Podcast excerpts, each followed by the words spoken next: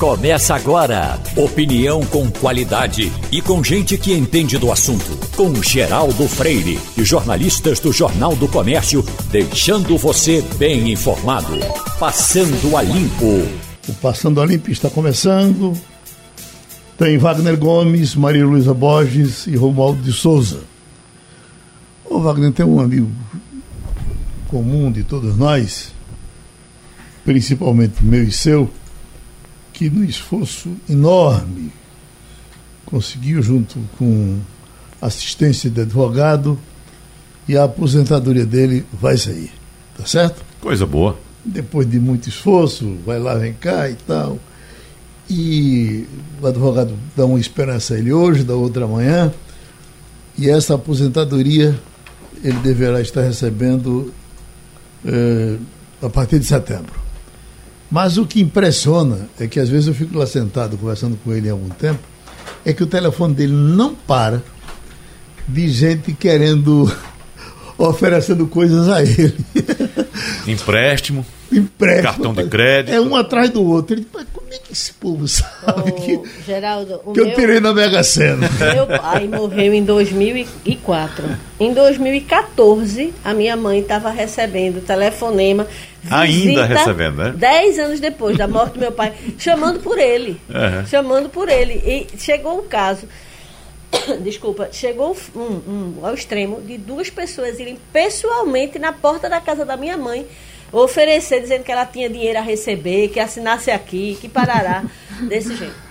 Dez anos depois. E é interessante, Geraldo, como isso ocorre. Veja só, como Maria Luísa citou agora, chega a gente na sua casa dizendo que você tem dinheiro para receber. Você já viu dinheiro correr atrás de alguém na sua vida? Veja só que coisa, né? Vá lá, venha cá, assine aqui que você tem o dinheiro para receber. Ah, imagina, imagina. É aí que você cai numa cilada. Não, e é aí que você pega a parcela menos, é, aliás, mais propensa da população a acreditar. São pessoas que muitas vezes estão com a aposentadoria super defasada, são pessoas que não acompanharam, muitas delas, a, a evolução tecnológica. Minha mãe cansava de receber é, ofertas, por, por, ofertas não, ameaças até, dizendo que ela tinha ação, que ela ia é, ser, ser, ser executada, tudo via e-mail. Eu disse, mãe, Ninguém, nenhum órgão público vai lhe notificar via e-mail desse jeito. Uhum. Você recebe uma carta com aviso de recebimento. Você não tem nada, você não fez nada, não cometeu nenhum, nenhum crime, nenhuma sonegação. E ela recebia muita, muita, muita é, é, é, telefonema, e-mail, pessoalmente. Eu cheguei a botar para fora gente na porta do, do prédio da minha mãe. É, é assim, é, é, apostam exatamente nessa camada que tem mais propensão a é, é, ser alvo de um golpe. E para resumir, Geraldo, como eu disse agora há pouco, o dinheiro não corre atrás de ninguém. Então, não dê os seus dados pessoais a ninguém. Telefonou para você, não diga nem seu nome completo, não diga nada. Não quero, não quero, desliga o telefone e acabou. Não dê, porque eles querem exatamente isso: pegar seus dados, e isso vai para uma rede, começa a circular em outras empresas, as outras empresas vão correr atrás de você também. Sua vida vai se transformar no inferno não dê seus dados pessoais por telefone a ninguém. E gente que já chegou, no caso eu conheço uma pessoa que já entregou o cartão a um motoqueiro que disse que o cartão dela tinha sido clonado e o banco tinha mandado ele lá para buscar. Exatamente. Esse, entregou, esse, golpe também é muito manjado. Ela entregou o cartão. Uma, uma aposentada também, uma senhorinha que assim fica desesperada, não sabe, não sabe os meios digitais para confirmar se aquela operação é verdadeira, uhum. né? Uma amiga minha recebeu um SMS dizendo que tinha sido feito um pix indevido na conta dela, que ela clicasse aqui para reverter. Uhum. Aí ela disse: "Nem esse dinheiro eu tenho, não vou nem me preocupar". Eu passei mais ou menos uns 10 anos envolvido com uma dívida que eu tinha de 200 mil reais. Então, é, por onde eu passava, no escritório, aqui na rádio, em todo canto chegava um recado: mande ligar, porque a gente está muito preocupado com ele, senão ele vai ser processado e, e o negócio é sério. E aí eu, eu perguntei: olha, que dívida é essa? Era de, um, era de um caminhão que eu tinha comprado em Cuiabá. E, e você teria comprado. que eu tenho comprado em Cuiabá. E se eu não resolvesse parcelar ou alguma coisa ali, eu eu estava frito. Amigo, porque isso faz 10 anos. Você liga para um canto, liga para outro, eu não lhe atendo. Por que você não me processou ainda? Uhum. Enfim, essa coisa rolou, chegou, chegaram mais umas três ou quatro ligações e acabou-se o problema. O, meu caminhão do Cuiabá, alguém pagou. é, bom que se diga, é bom que se diga o seguinte: num caso desse, eu não sei o seu, mas se no meu aparecesse a informação de que teria comprado um caminhão por 200 mil reais, eu não ficaria preocupado. Ia buscar que, o caminhão? Não, não, não vou nem buscar o caminhão, porque preocupado deve ficar quem vendeu o caminhão por 200 mil reais para um cara que não tem 200 mil reais para comprar um caminhão. Então, pronto. Então, deve, olha, é aquela coisa da dívida. Se você tem uma dívida pequena, aí você tem um problema. Mas se você tem uma dívida grande, o problema é de quem lhe emprestou o ah. dinheiro. Mas, Wagner, você fez uma observação aí, quando a gente estava falando dos aposentados, muito importante. Não dê seus dados a ninguém. Ninguém vai ligar para você pedindo senha. Ninguém sério, né? Só. É, ninguém vai mandar para você um SMS dizendo diga aí os números que apareceram. Uhum. Não vai acontecer. Então, seus dados são seus. Você só deve é, é emprestá-los, digamos assim, com a sua autorização e para algo que você sabe que vai ser feito. Então, muito cuidado e é, é, é se cerque de, de, de, de confirmações das informações que você está recebendo. Porque na maioria das vezes, muita facilidade significa golpe. É. E eu não tenho também receio de bater o telefone quando chega essas coisas. Ah, Bato é? mesmo, não quero nem saber. Não, eu tenho que fazer, acabou. Desligo o telefone, eu não vou dar meu dado para ninguém. Meu, meu, CPF, meu telefone, meu, nem meu nome de, de, completo eu dou. Eu Olha, passo. É, tem uma piada antiga dos tempos, dos tempos de circo, hoje está tão difícil circo por aqui mas de que um camarada foi estava no, no, no palco para ver o circo, estava no, no, é no puleiro para ver o, os espetáculos, e um dos, dos espetáculos era alguém da plateia eh, da no leão que estava na jaula. Aí o amarelinho doido por dinheiro, disse, eu já estou lascado, eu vou dar nesse leão. Aí desce. O cara entrega um cacete a ele, aí ele entrou na jaula, lepte no leão, o leão. Aí de novo, no leão. Aí foi dando o leão, não, não, não, não, pegou, ele disse, eu vou, eu vou pegar essa moleza aqui, eu vou dar mais. Hum. Na quarta lapada, o leão botou a bunda lá da boca assim, mais devagar, pô. aí, aí, poxa, o leão falando, não, eu estou vestido aqui de leão, mas eu sou funcionário aqui do circo, está batendo muito forte. Então, eu, era exatamente assim que estava Aras ontem na, na, nas duas sessões. Aquele participou da comissão do Senado e depois daquele foi para o plenário do Senado, entendeu? Com aquele linguajar de, de gente sabida, né? Que os políticos entendiam como quem diz, olha, eu sou teu parceiro, rapaz. Fica, fica tranquilo, vota em mim que está tudo resolvido. Uhum. Jogou para baixo a, a, a, Lava Jato, como que diz, resolvi, tirei aquele abacaxi da vida de vocês. E é isso que nós vamos ter aí, um homem por mais dois anos, tá certo? Porque nós tivemos os lulistas, todos votando, ou quase todos, votando uh, uh, por conta da Lava Jato que puniu os lulistas. Os bolsonaristas com medo de serem punidos alguma vez na vida. E aí. Não, e, e, os bolsonaristas também, porque Augusto Aras foi escolhido a dedo pelo presidente Jair uhum. Bolsonaro fora da lista tríplice. Foi o único presidente na redemocratização que escolheu um procurador-geral da República fora da lista tríplice. O que é a lista tríplice? Os procuradores fazem uma eleição interna e entregam ao presidente da República os três mais votados entre eles, entre os procuradores. E aí o presidente cumpria essa, até então, cumpria essa tradição de escolher um dos três nomes apontados pelos próprios procuradores. E nesse caso foi escolhido um que não sei se por acaso foi exatamente esse que acabou com a Operação Lava Jato, né? E que agradou aos políticos que estavam lá sendo caçados, digamos assim, pela Lava Jato. O Romualdo, e a caminho do Supremo, né? A essa altura ele deu mais um recado de que é, é, é um, um, uma pessoa ideal para renovar esse Supremo Tribunal Federal, que está muito chato, né? Ontem a sabatina deveria ser mostrada à sociedade em vez da voz do Brasil, essa coisa obrigatória que o brasileiro ainda tem que engolir.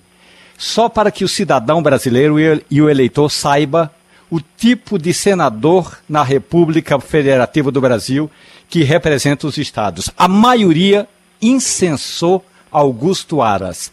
Eu soube que Augusto Aras participou de vários treinamentos e ele, em um dos treinamentos, era só para arrochar o Augusto Aras, caso ele fosse arrochado. Em um do, no segundo treinamento, ele foi treinado para estar com uma plateia é, para que ele nadasse de braçada e foi o que ocorreu ontem. Ele disse duas coisas importantes e que deixou a maioria dos senadores da extrema esquerda, aquelas mais radicais que dizem que vão moralizar o país, a extrema direita que deve tudo ao cidadão.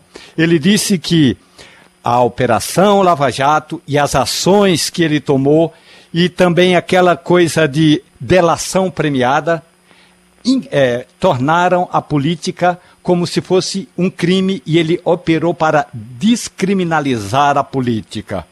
E mais, ele disse que quando é, entrou na vida pública, ele entrou na vida pública lembrando-se das dificuldades é, do pai, que foi vereador, deputado estadual, deputado federal.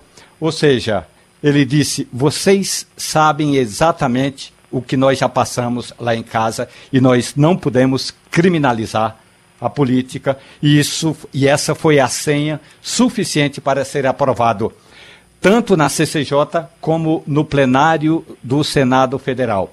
Alguém pode dizer, mas o voto foi secreto. Claro, o voto foi secreto, mas a oposição, se quisesse, teria se juntado e ele não teria tido apenas 10 votos contrários. Essa foi a chave de acesso. A política não pode ser criminalizada. Gol. Uhum. Mais dois anos, procurador. É, e veja, todos os lados ali tinham muito interesse de que essa lógica prosperasse. Então, ele falou ao coração, eu diria, dos interlocutores.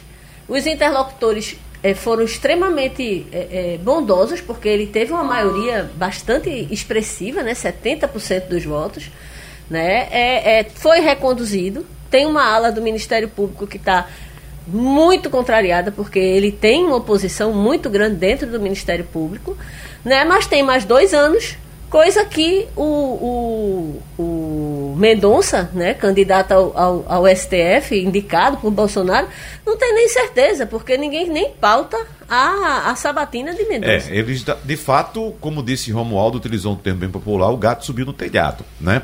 Então, quem está de olho agora na vaga do Supremo Tribunal Federal é o presidente do Superior Tribunal de Justiça, Humberto Martins, está se articulando, e o próprio Augusto Aras. Uhum. Então. Que mostrou que no Senado ele é forte. Exatamente. Que é de quem ele depende para ser. E porque o gatinho. Mas, mas o André Mendonça tem Malafaia.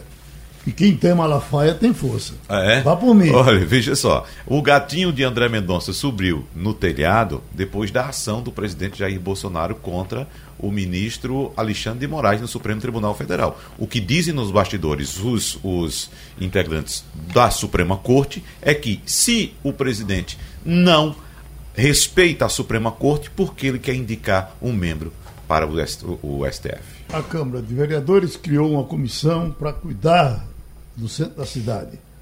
A presidente dessa comissão é a vereadora do PCdoB, Cida Pedrosa.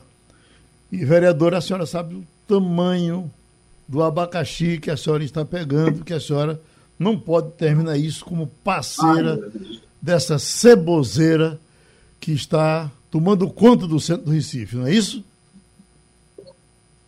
Veja, Geraldo, a Câmara de Vereadores, né, votou e criou a Câmara pelo centro do Recife com o intuito de apoiar o poder público e fazer é, e trazer pessoas que pensam bem o centro, pesquisadores, o clube de diretores lojistas, empresários. Ou seja, a ideia nossa é escutar todas e todos aqueles que têm interesse no centro e podermos apoiar o poder público no que ele tem tentado fazer o centro vem com dificuldades há muitos anos. A gente tem um problema que está relacionado diretamente ao êxodo do serviço. Você talvez lembre que temos a mesma idade. Todos os médicos, todos os serviços eram no centro do Recife. pela Rua da Aurora, vocês já tiveram cuidado de dar uma olhadinha para as casas. Quando você pega a Rua da Aurora, desde lá de baixo, da Ponta da Boa Vista, né? porque eh, o Recife terminou se acostumando com isso. Né? Não é só a questão do, das lojas que fecharam, mas é a sujeira, é a falta de cuidado, é uma loucura. Por exemplo, a prefeitura agora está investindo bem, está ficando, certamente vai ficar muito bonito esse pedaço aqui que vem uh, desde a ponte do, do Limoeiro e vai descendo ali para. Essa Rua da Aurora vai ficar linda. É, o, o, o Geraldo, essa questão do. Sim. Centro... Pois não? Voltou. Sim, nós temos o projeto, o, o, prefeito João Campos anunciou um projeto belíssimo para a revitalização da Rua da Aurora. Nós temos iniciativas interessantes. Não sei se você está é, tá sabendo, mas nós temos, por exemplo, toda a construção de é, um projeto para o porto ali do Recife. Vão ter hotéis, né? E a gente é, tem certeza de que nós da Câmara do Recife podemos colaborar. Por exemplo, nós tivemos o, o assessor do Clube de Diretores Logistas, da, o senhor Chico Cunha, que apresentou um trabalho que eles propõem há 20 anos, né? Vem discutindo, algumas coisas aconteceram, outras não. E nós sabemos que o prefeito do Recife criou um escritório para o centro.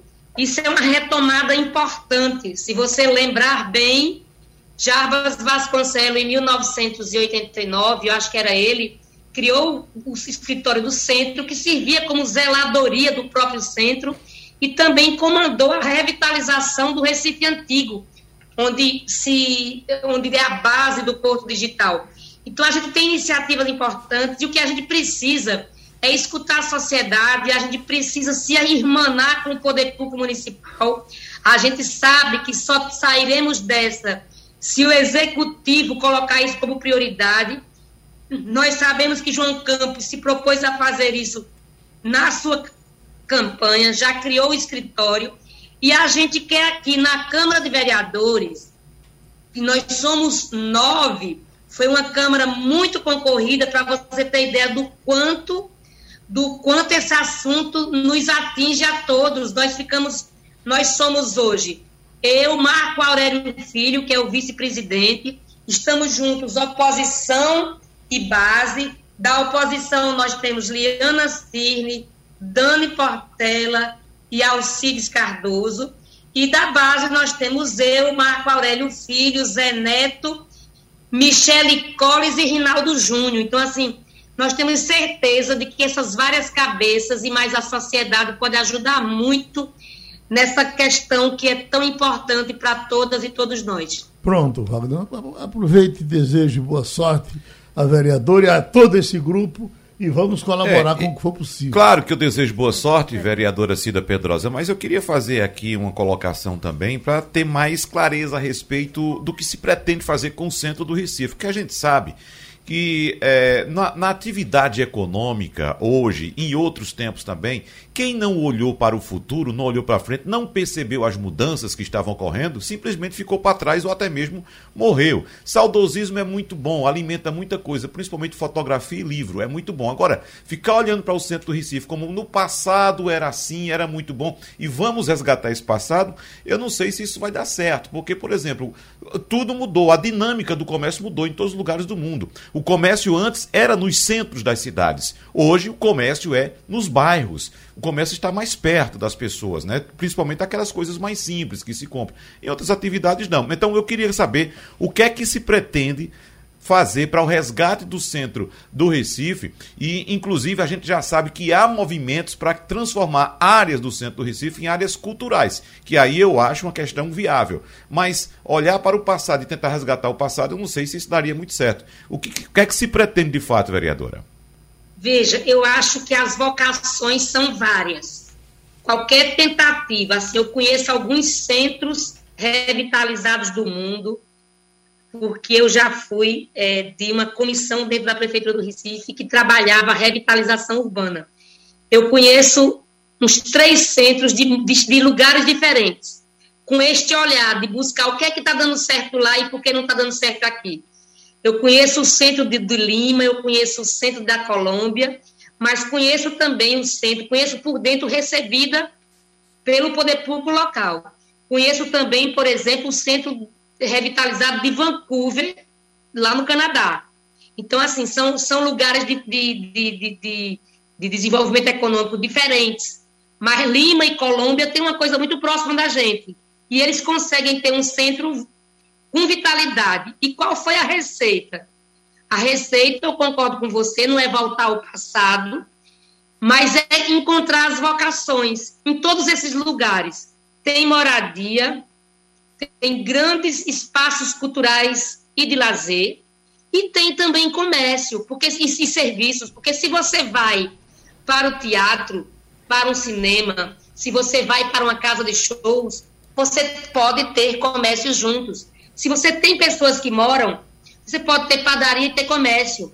Então, na verdade, o que aconteceu com o centro do Recife foi esse êxodo completo de tudo e que a pandemia acentuou.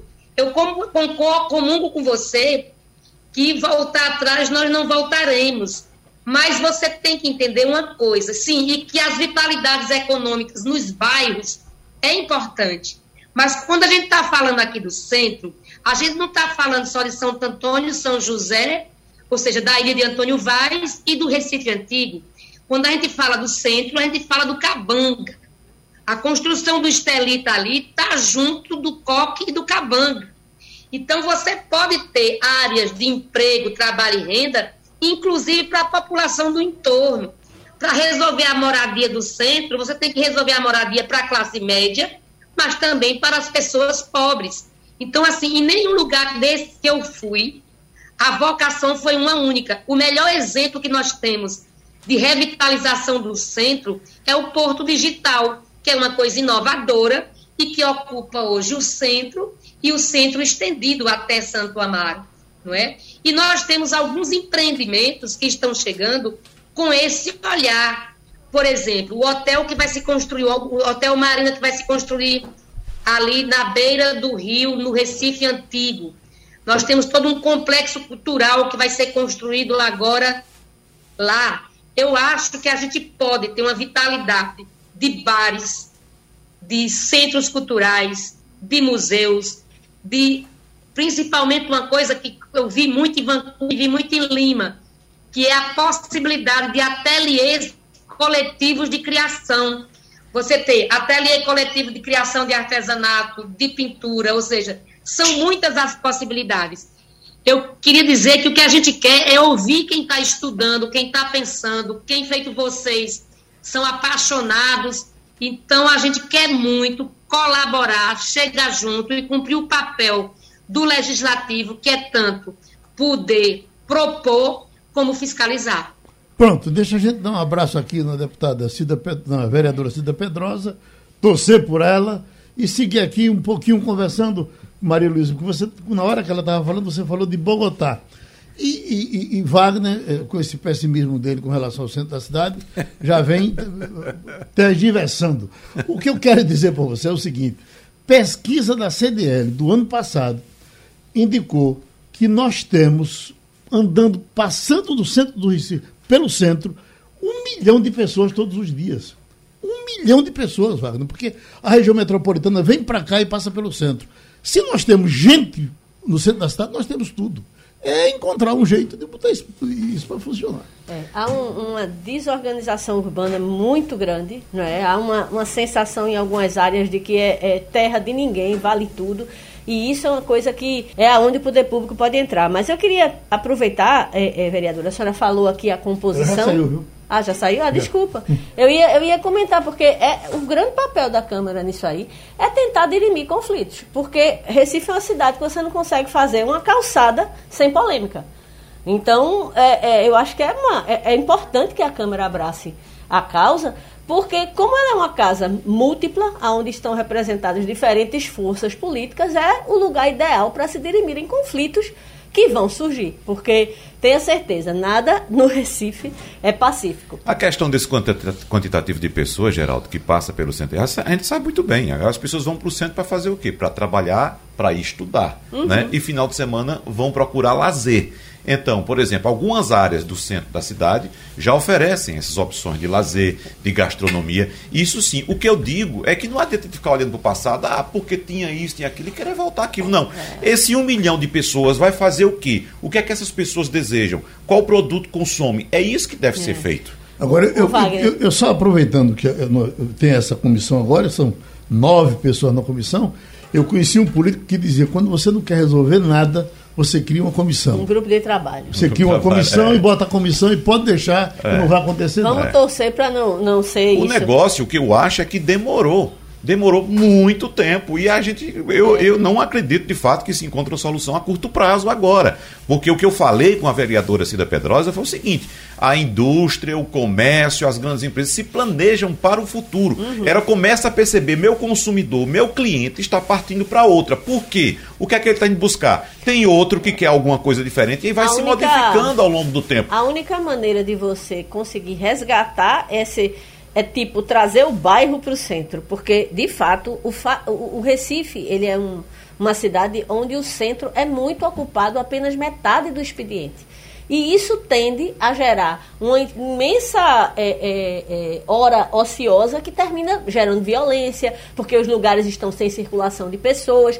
Uma, uma cidade onde o centro só roda em horário comercial, como é o caso do centro do Recife, a tendência ao abandono é muito grande, porque quando uhum, as lojas fecham, vira terra de ninguém. Então, a, a gente precisa. É, você falou muito bem, Wagner, os, as operações migraram para os bairros. As pessoas estão consumindo mais próximo de casa. Então, tem que levar moradia para o centro. É a única maneira de você, você fazer uso misto, é a única maneira de você ocupar 24 horas por dia. É, é uma pena ver o Recife como está. E até o exemplo bom que a vereadora deu é um exemplo que vai passar por uma profunda transformação a partir de agora. Porque o Porto Digital garantiu muita vida, muita circulação de gente antes da pandemia e uhum. antes de uma coisa chamada home office. Empresas inteiras do Porto Digital estão 100% em home office. O último compositor vivo e lúcido de Luiz Gonzaga é Onildo Almeida Talvez tenha outro aí que esteja vivo ainda, mas com a lucidez, com disposição, saudável, é Onildo Almeida, que tudo que se acontece na vida de Onildo Almeida ele transforma em trabalho. Ele agora está aniversariando. São 90 anos ou 93, Onildo? 93. 93. Bom dia. A última, uh, uh, quando, quando for inaugurar o Alto do Moura, uh, Maria Luísa, Wagner, Romualdo, amigos, é, eu fui com o Eduardo Campos, que é, para ele era muito importante que fosse muita gente, que ele queria mostrar o Alto do Moura recebendo. O Alto do Moura não, o, o Alto Bom, Je, Bom Jesus, Monte Bom Jesus, não é o Nildo aquele? É, é, Monte Bom Jesus. Pronto, Monte Bom Jesus com 360 degraus. Um sol tremendo. Só tinha uma pessoa que subia aquilo descansado. Eduardo dizia: Geraldo, chegamos em agosto, chegamos em, em novembro, chegamos em dezembro, porque quando chegasse em, em, em janeiro, term... É, é, é, no fim de dezembro, era quando chegasse nos 360 degraus. O Nildo subiu, tranquilo, e o Nildo está do mesmo jeito está aqui agora. Você está fazendo que tipo de evento, Nildo? Está dando palestras, é? É, contando a minha vida e tudo que me perguntam, para tudo tem uma resposta. Uhum. E tem sido com relação ao tempo que eu tenho de vida artística, de compositor, dos cantores que gravaram minhas músicas. E pela minha, minha atividade dentro do rádio, eu comecei como vocalista de um quarteto, depois cantando sozinho, e tornei publicitário, tornei corretor, dono de programa de auditório e fui evoluindo na, na, dentro da empresa Jornal do Comércio. É bom que se diga, foi lá que eu comecei e praticamente concluí todas essas, essas atividades dentro do rádio, onde eu muito aprendi e me tornei conhecido no país inteiro, até lá fora. Minhas músicas são rodadas, são regravadas e tudo isso eu agradeço de início à empresa Jornal do Comércio, a qual eu pertenci durante 10 anos. Eu, só, eu pensei que você ia dizer feito Pinto de Monteiro. Eu só nunca fui pederasta, mas ainda tirei o fino. Já foi tudo. Mas eu fiquei encantado com uma coisa que você contou aqui um dia desses, a gente ouviu num flash que veio de Caruaru, quando você disse que esteve em São Paulo, num, num restaurante desconhecido, e de repente você, eh, eh, o garçom chegou e disse, vocês são de onde? Você estava num grupo, vocês são de onde? Você disse, nós somos de Pernambuco. Aí ele disse, de Pernambuco, que lugar? Você disse, de Caruaru. Aí o restaurante começou a cantar, a feira de Caruaru. Isso deve ser para arrebentar. É mas deixa o Wagner falar com você, pois não, Wagner? Não, quero primeiro dar o, o, meu abraço, né, e também os parabéns ao Nildo Almeida, porque de fato construir essa obra que o Nildo construiu ao longo dos anos, né? O Nildo hoje com 93 anos, com essa vitalidade, a voz pura, limpa. Não sei se está cantando ainda, ô Nildo, mas... O, o... Ainda? que coisa boa. Cantando Maravilha. e gravando. Estou lançando, eu acho que o meu último disco, eu vou encerrar minha carreira definitivamente com um novo um novo disco e estou preparando. Maravilha, ótimo. Agora, Onildo, evidentemente que você deixa uma legião de fãs. E o que mais me impressiona em sua obra, Onildo, é a qualidade que você tem para homenagear a sua cidade, Caruaru, né?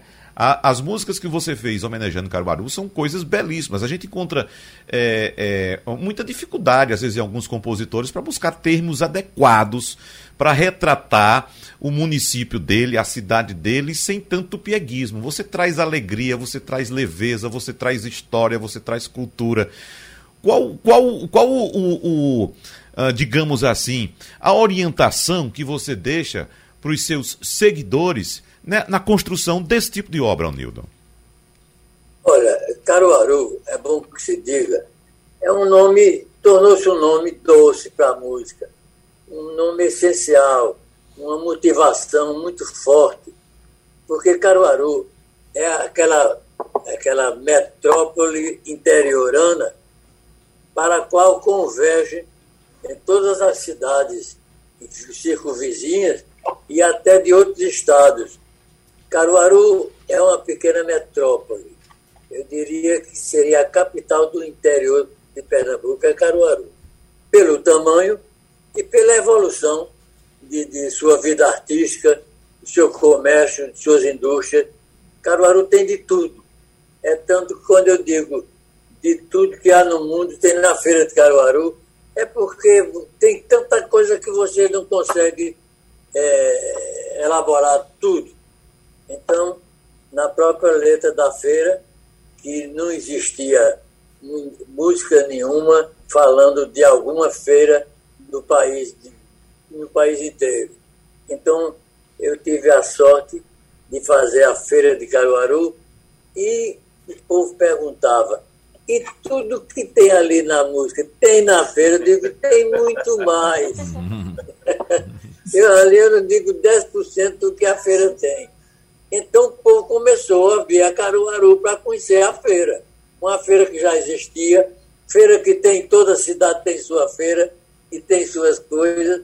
Então, é uma coisa inexplorada. E eu tive a sorte de fazer a Feira de Caruaru. Foi a música que abriu, abriu caminho para o sucesso.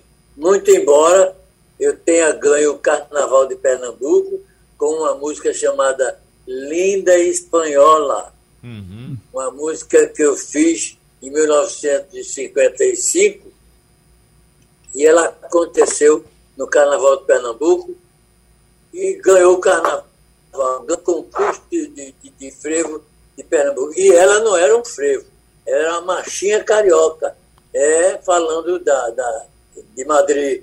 Foi, foi em Madrid eu conheci uma linda espanhola, o meu coração pulsava tanto combater das castanholas. Seu lindo cantar encheu meu peito de alegria e de dor. Minha linda espanhola, dá-me por esmola um pouco de amor. O Gilberto Fernandes gravou essa música e arrebentou. Aí, na hora de julgar a melhor música do carnaval de 55, ora, surgiu uma polêmica. É que a música não era frevo.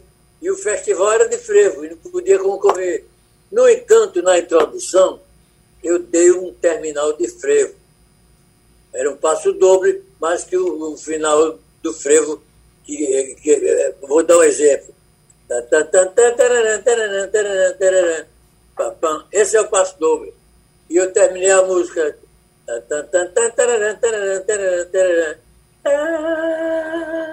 Quer dizer, o final de frevo. Por conta disso, o maestro Nelson Ferreira estava à frente do, do ah, pode ser considerada como frevo, porque o que identifica, esse final identifica que a música é frevo. Então eu ganhei o Carnaval de 55, dentro dessa polêmica toda. E foi o começo de tudo.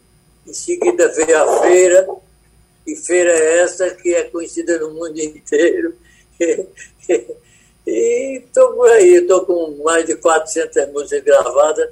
Não é todo mundo que tem essa quantidade de música. E passei a ser procurado. Todo artista via Caruaru, e a Caruaru exatamente me procurando. Cadê a música? O que é que você tem para mim? Ô, Nil, deixa, tem... deixa, eu botar, deixa eu botar Romualdo, que está em Brasília, para ele lhe dar um abraço, porque certamente, se ele não falar com você, ele me mata. Pois não, Romualdo? Ô, Nildo, muito bom dia para o senhor, parabéns pelo seu trabalho. Tem uma música sua, eu não sei, confesso que não sei em parceria com quem, mas toda vez que eu escuto, e meu pai é um sanfoneiro e gostava de tocar essa música, eu fico com água na boca. É uma que fala assim: feijão de corda com carne de sol, manteiga de garrafa e farinha quebradinha, o Nildo. Ma Marinês fez sucesso é, com ela, né? É a carne de sol do Caruaru, que é muito famosa, né? Eu fiz, porque é, eu fiz a música porque eu gosto da carne de sol. E tudo que eu digo na música tem, tem na, na cidade, né? Feijão de corda com carne de sol Manteiga de garrafa e farinha quebradinha, a gente come tanto, tanto cheiro se lambuza, come não abusa na nossa terrinha. No baile pergunto de Natal, tradicional, lá na região, a gente toma uma caninha boa, enquanto a carne assa e sai o feijão. Quem for um dia a Caruaru, no norte do sul, vai gostar da carne de bode, linguiça torrada, do salapatel, pirão de buchada, do feijão de corda, de tripa e miúdo, vai comer de tudo. E rabada. E rabada. Oi, Malu, Malu. Que maravilha. Isso é, é, é, muita, muita poesia. É, o Nildo, eu queria só dizer que o nosso, nossos colegas lá da Rádio Jornal Caruaru, que você falou, e também da TV Jornal Interior, que é sediado em Caruaru, têm o maior orgulho do seu trabalho, falam muito, divulgam muito. E eu estou curiosa para saber sobre o seu novo disco. Quando é que ele vai estar tá nas plataformas? Vai estar tá nas plataformas digitais? Como é que a gente adquire? É, quais são os destaques desse disco? Fala um pouquinho para a gente aí quando é que a gente pode ouvir mais de Onildo? Olha, eu estou elaborando ainda o disco, estou escolhendo as músicas. É, será lançado uh, uma, uma ampla divulgação, porque o meu nome é muito respeitado no meio artístico e eu tenho credenciais exatamente para gozar desse prestígio porque eu tenho mais de 400 músicas gravadas. Não é brincadeira um negócio desse. O tempo foi passando, eu fui, nunca parei de, de gravar. Só, só Marinês, só Marinês gravou 58 músicas minhas. Não é brincadeira. É, Luiz Gonzaga gravou 20, 23 músicas. Então, e por aí afora, Trio Nordestino, eu tenho música com grande orquestra sinfônica. Na Orquestra Sinfônica de Berlim tem uma fantasia minha, a Dalice, o Amor Nasce na Primavera, com a música que eu fiz. E, e o, o Klaus Pereira foi quem eh, fez o arranjo e dirigiu a Orquestra Sinfônica de Pernambuco. É, é um maestro muito conhecido aqui e divulgou. E nós chegamos a gravar, não comercialmente, mas tá, eu tenho gravado em disco, em LPs e tudo. Então, num, num setor de música que não é todo mundo que faz. É uma fantasia clássica, uma semiclássica, com grande orquestra, de violino, de tudo. Ô, Nil, então, deixa, até... deixa, deixa a gente dar um abraço, porque está chegando uma ligação de Brasília, que a gente vai ter que botar no ar já já. Então, um abraço para o Nildo, parabéns pelos 93 anos e que viva mais 200. Está com a gente agora o ministro Zé Múcio. Vamos conversar com ele, porque tem rumor aí na cidade que Zé Múcio será candidato a governador de Pernambuco. É isso, Maria Luísa? É, muito bom dia, ministro. É prazer tê-lo aqui com a gente. É, a gente viu a, publicada na coluna Cena Política do jornalista Igor Maciel a informação de que o ex-prefeito Geraldo Júlio não, não iria mais se candidatar, abriria mão dessa disputa para o governo do, do, Estado pelo PSB. E o seu nome surgiu muito forte. É, o que se diz nos bastidores é que só falta lhe convencer a assumir essa missão. Então, a minha pergunta é: o que é que lhe convenceria a é, ser mais uma vez candidato ao governo de Pernambuco? O senhor já foi, inclusive na ocasião, contra o, o é, criador no, do PSB, Miguel Arraes. Olha, primeiro, bom dia a vocês, uma alegria muito grande. Eu quero dizer a vocês que ninguém conversou comigo. Né? Eu estou vendo essas especulações na rede social, vi nos jornais alguns amigos me mandaram mensagens. Eu fico assim muito constrangido se discutir eleição do ano que vem de qualquer ou, do país ou do estado, discutir eleição, o país passando por uma crise como nós estamos passando. Quando eu penso que tem quase 16 milhões de brasileiros desempregados perambulando pelas ruas atrás de oportunidades, sem comida na mesa, filhos sem estar em escola, sem ter dinheiro para comprar remédio, me constrange, será que na cabeça dessas pessoas não passa que os políticos só pensam em eleição, não passam em dar solução para os problemas? Acho que isso tudo é consequência da pandemia, que a gente ficou em casa pensando demais e estamos em pleno processo eleitoral, há um ano e dois meses das próximas eleições. Isso serve para qualquer estado, isso serve para o país, mas a gente assim, está pensando fazer o quê para gerar emprego para para trabalhar? Bom, voltando à sua pergunta. Ninguém falou comigo, evidentemente que isso é especulação. Eu tenho estimulado muito que nós precisamos renovar, Pernambuco precisa passar por uma renovação, o país precisa passar por novos tempos, nós estamos vivendo momentos dificílimos, evidentemente que ver meu nome ser, lembra ser lembrado, uh, vou dizer a você que não gosta, não significa dizer que sou candidato, eu não sou, mas significa dizer que na cabeça das pessoas a minha vida pública, é, que foi pautada por princípios de ética, de moralidade, de servir ao Estado e ao país, tem isso como fruto. Romualdo de Souza, em Brasília. Ministro, muito bom dia para o senhor. É claro que o senhor é, reconhece que essa especulação está nas ruas há bastante tempo. Agora, ministro, como é que o senhor está vendo esse momento?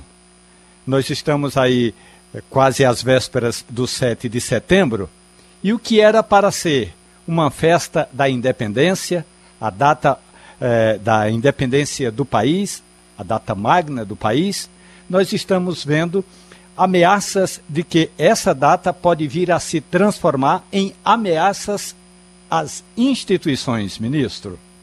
Já pensou? E ontem os jornais aqui publicaram, aqui em Brasília, que existem grupos ligados ao presidente que estão motivando as polícias civis dos estados não é para se juntar a ele. Eu vi um vídeo de um deputado ligado ao governo federal, dizendo que eles estavam dispostos a enfrentamento nas ruas e que se o presidente da República quisesse dar um golpe, não precisava das Forças Armadas, porque tinham as polícias. Quer dizer, tudo isso me entristece muito. Né? A gente está. O Brasil é tão curioso que a gente tem data para um possível golpe. Poderá acontecer um golpe 7 ou 8 de setembro. 7 de setembro, em vez de ser uma data para celebrar a nossa independência, nós vamos ter movimentos políticos eleitorais nas grandes capitais do Brasil. Nós nunca estivemos tão distantes né, dos outros. Nós reacendemos o debate ideológico, nós reacendemos o, o, o, o debate de, de, de, questão racial.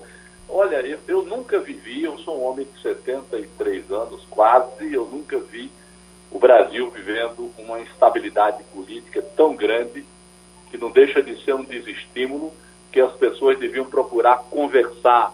Eu cito muito, todas as vezes que falo, o pacto de Moncloa, quando a Espanha, Adolfo Soares e Felipe González eram dois grandes adversários, mas chegaram à conclusão que a Espanha estava se acabando, se esvaindo em desemprego, em fome, em discórdia, eles se juntaram para fazer um pacto? Sentaram na mesa para construir uma nova Espanha e depois eles foram disputar eleições. Foi quando Felipe González assumiu, isso é coisa de 75. Nós estávamos precisando aqui que as pessoas se sentassem na mesa, os governadores, com o presidente da República, com, com as pessoas que há anos atrás foram para as campanhas políticas, prometendo um Brasil absolutamente diferente desse que nós estamos vivendo. Nós estamos numa batalha campal na cabeça de cada um, todo mundo imaginando que nós vamos ter conflito. A democracia é, é, deixou de ser proibido você ameaçar a democracia. Me constrange, respondendo a sua pergunta, me constrange isso, a gente falando de eleição, quando está discutindo se na próxima eleição tem golpe ou não. O senhor foi até pouco tempo presidente do Tribunal de Contas da União repercute hoje a decisão de um procurador do Tribunal de Contas da União eh, eh, denunciando de que estão contratando demais para o serviço público militares da ativa. E ele diz que isso, eh, ele se preocupa com isso, porque isso pode degringolar para alguma coisa dentro desse assunto que o senhor vem falando do 7 de setembro e outras coisas mais. É isso que eu lhe pergunto. Isso lhe incomoda, isso lhe preocupa também? Geraldo, essas coisas põem em risco a democracia. Você vê povo se. Quer dizer, os espíritos cada vez mais estão mais radicalizados. Eu tenho medo, eu tenho medo de uma fratura, vamos dizer assim, dentro das próprias Forças Armadas, na hora que se fala nessas polícias civis nós estamos estimulando um conflito, não é? Porque se você tem um confronto de ideias, eu penso de um jeito, você pensa de outro, como a democracia pressupõe, é uma coisa. Mas quando você passa por conflito pessoal, da briga de rua, para estimular as pessoas a serem adversários, eu, nesses anos todos de vida, eu nunca vi esse país tão radicalizado. Né? Os grupos ligados ao ex-presidente, os grupos ligados ao atual presidente, nós deixamos de ter partidos com bandeiras ideológicas, né? E passamos a ver partidos apenas de querer o poder pelo poder. Não há um plano de governo. O que é que tem feito na educação, não é? É que tem feito na saúde? Nós tivemos quatro ministros de saúde em plano da pandemia. Não estou dizendo que está errado, que está certo, mas isso é normal, isso é natural. Né? Nós temos um inimigo comum, ainda morrem mil brasileiros por dia com essa pandemia. Nós ainda não vacinamos metade da população com a dose completa, estamos chegando nos 30%. De maneira que eu acho, rapaz, que nós temos tantas prioridades, tantos problemas pela frente. Quando eu penso nesses quase 16 milhões de brasileiros desempregados, isso é uma semente para qualquer mal, para qualquer coisa. Eu acho que a prioridade desse país seria gerar emprego. Essa era a prioridade um. A gente tem que botar esse povo para trabalhar, os meninos na escola, é, promover a saúde, isso sim. Pronto. Wagner, fecha a nossa conversa. Pois não, ministro Ju, José Múcio Monteiro, muito prazer falar com o senhor mais uma vez e, e parabenizar pelas suas colocações bastante centradas a respeito da situação que vivemos no Brasil. Oi. E como você é o homem do Mesa de Bar, está faltando o, o nosso Zé Múcio participar do Mesa de Bar com o violão cantando as músicas de um disco que ele fez, que é muito interessante. Pois é, porque doutor... Tem que ser levado a sério. Mas é, é, é meu sonho de consumo ter o doutor Zé Múcio Monteiro participando do Mesa de Bar, porque ele é cantor, é compositor, toca violão. Não sei se toca sanfona também. Toca, ministro? Não, toca sanfona não. E, e, não. E, você sabe que faz tempo que eu dei uma parada no violão, mas se você convidar, vou fazer com muito prazer. Ótimo, vou colocar na agenda. Mas, doutor Zé Múcio, me fale também, já que o senhor falou do Brasil, me fale de Pernambuco, porque a gente também acompanha aqui os nossos problemas locais, a, a, as nossas angústias em relação ao Estado, principalmente as estradas de Pernambuco que estão, é, de fato, numa situação lamentável, totalmente abandonadas. O que é que o senhor pensa de Pernambuco? O que é que o nosso Estado precisa uh, uh, para recuperar a autoestima, ministro? Primeiro, primeiro quero dizer que eu considero o governador de Pernambuco um homem sério, bem intencionado. Evidentemente, não existe uma filial bem com a matriz mal. Né? Olha, a, a, uma grande empresa nacional, a matriz está péssima, está quebrada. Em compensação, a filial vai muito bem. Nesse sistema federativo que nós vivemos no Brasil, não tem como um Estado, principalmente do Nordeste, com economia pobre, esse é um país muito desigual, esse é um país extremamente desigual. E a gente precisa ver das nossas necessidades. Lamento muito, mas não há recurso. Hoje os estados pagam folha. O que é que sobra do nosso orçamento para a gente fazer investimento, né? Nós estamos verdadeiramente, como está a Paraíba, como está Alagoas, como está o Rio Grande do Norte, como estão todos os estados do Nordeste, mais sofridos na crise são os pobres que sofrem mais os estados mais pobres sofrem mais também. Rapaz, esse é um país tão estranho que nem os pobres são os mesmos, né? Nós temos cinco tipos de pobre. Qual é o sonho do pobre do Nordeste? Ser pobre no Sul.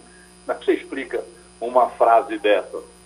É um continente com uma pauta só. Enquanto os americanos têm 50 constituições, as constituições estaduais são muito fortes, nós temos uma só dizendo que nós somos todos iguais. Quando nós somos todos diferentes.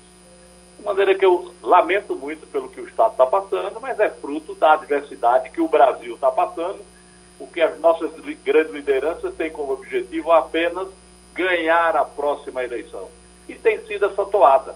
Quem ganhar a próxima eleição quer ter a reeleição e por aí vai. Pronto, nosso agradecimento maior ao doutor Zé Múcio Monteiro, que participou do Passando a Limpo.